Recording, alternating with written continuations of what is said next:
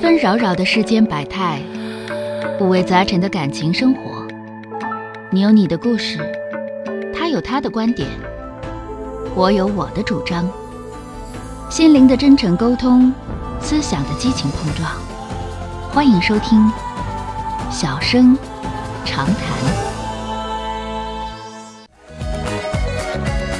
打进一号线的这位先生，喂，你好，哎，你好，哎，你好，电话接进来了，我是钟晓，哎，你好，小哥，呃，说说遇到什么事儿了？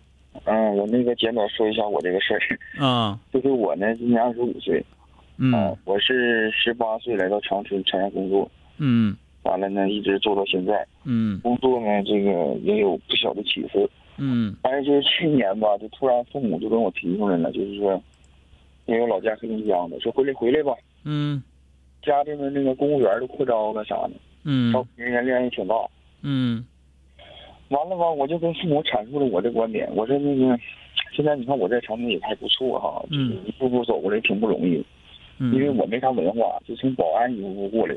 嗯完了，父母吧就是不同意，就意思你你闹挺僵，现在就是挺吵，嗯就一直坚持，而且我爸爸还特别犟，就坚持回来说你得有个那个稳定工作，啊你干那个工作就不稳定。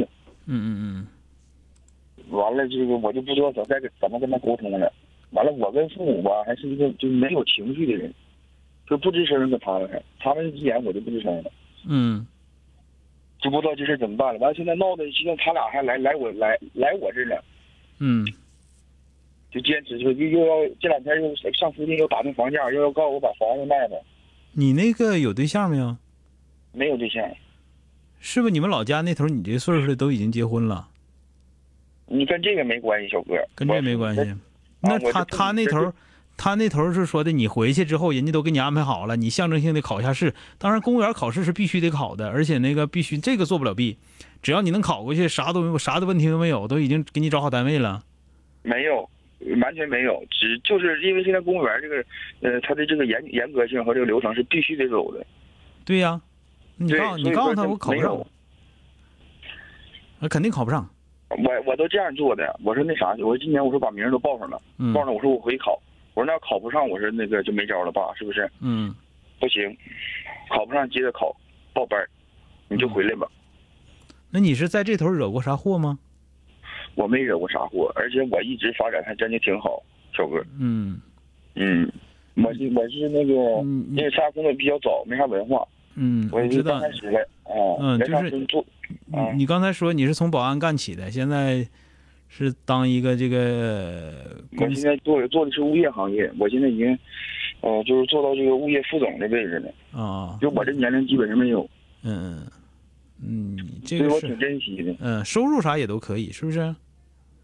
我靠自己在长春买车买房，啊，这八年有危险吗？有什么？有危险吗？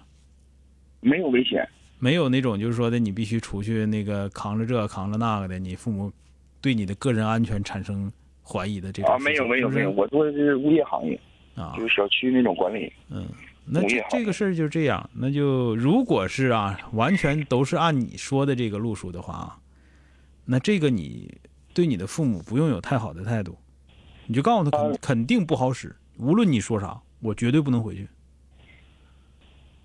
不能不吱就是我声，这个事儿不能不吱声，也不能就说那个就说的啊，那我我回去，我凭啥回去啊？你上那个考公务员，现在公务员基本上人家要的啥？人要本科。我有那个文凭吗？我咋报？那确实也有要什么中专毕业的，但你中专毕业那什么岗位啊？对不对？嗯，所以说这个事儿就是，那如果说真正的，因为我具体原因我不敢说，我只能从你给我判断的啊。如果你爸你妈给我打电话的话，他有可能把说了一些你没说的情况，那可能另一种。但如果说他如果完全按照你说的这个情况他说的话，他就想让儿子有稳定工作的话，我一定给他们一顿臭骂，知道吗？我妈现在反正就听你节目了，这不就是小哥她天天听？这就是没见识。他是为啥今年这有有这印象呢？就是看我舅家孩子，包括那个邻居楼上楼下嗯，孩子，今年就是搁外地打工的都回来考公务员了，而且还那是考他没打明白，对吧？那他没打明白，他才回去。打明白得有几个回去的？所以说这个这个东西，如果完全按照你说的话的话，那就是说的，那你爸你妈就没什么见识。这个事儿就是你就不用说别的，就告诉你，我二十五岁在长春这地方，我能靠我自己能力买车买房的话，这基本没有。我已经做成这样的话，你非得让我回去当一个公务员儿，完了有可能就是咱这么讲吧，有可能就是，呃，做一个特别基层的最基础的工作，然后一个月挣三千块钱都不到，有有有有有有这种可能吗？对不对？对，就是两千来块钱在我家。一个月两千多块钱儿，你让我干啥？我说媳妇儿我都费劲，你给我说呀。所以说这个事儿啊，就是你不能不吱声。这个事儿，一个是有可能就是说的也不一定吵吵，但是你态度要极其坚决。你要说非得让我在这块儿待着的话，非得让我回去的话，那我很有可能我去北京，知道吧？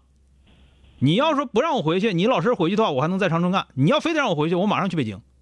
北京那头我也有公司，也有我们分支机构，我到那头去干去，我让你找我都费劲。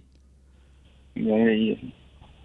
你要不敢吱声，你能是能是的，他们那头态度一定会非常强硬。但是这种做法的话啊，就是如果说你说的这个情况如果属实的话啊，我再第三次说，如果属实的话，那么他们这做法是不对的，啊，我可以支持你，我也可以告诉你，你父母这么做的话，你就看着你们家那一亩三分地儿，你要坐井观天，就看着你们家那一亩三分地儿那点事儿了，那能一样吗？对不对？所以说呢，这个你这头儿你的态度要坚决，你的态度不坚决，和父母接触的时候，你态度不坚决的话，他也不知道你到底啥意思，对吧？我其实态度挺坚决，但是我一他看坚决，你要比你要比他还坚决，就是这样，你就可以明确告诉他，就是我死我都不带回去的。你要说真的搅和我在长春干不了的话，我马上走，我上北京。我不上北京的话，我上海南，我让你去一次都费劲，知道吧？嗯，就必须坚持，坚持完了之后再往回哄呗，你咋整？就是你我能不哄？啊？你肯定得哄，但是现在该坚持一下，一定要坚持啊！我老老骂我，就是他可能听你节目呢，小哥。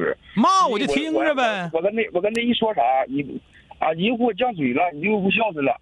这不是啊，犟不犟嘴的，那那你那玩意儿，你那我我我非得按照你说算，那不属于愚忠愚孝吗？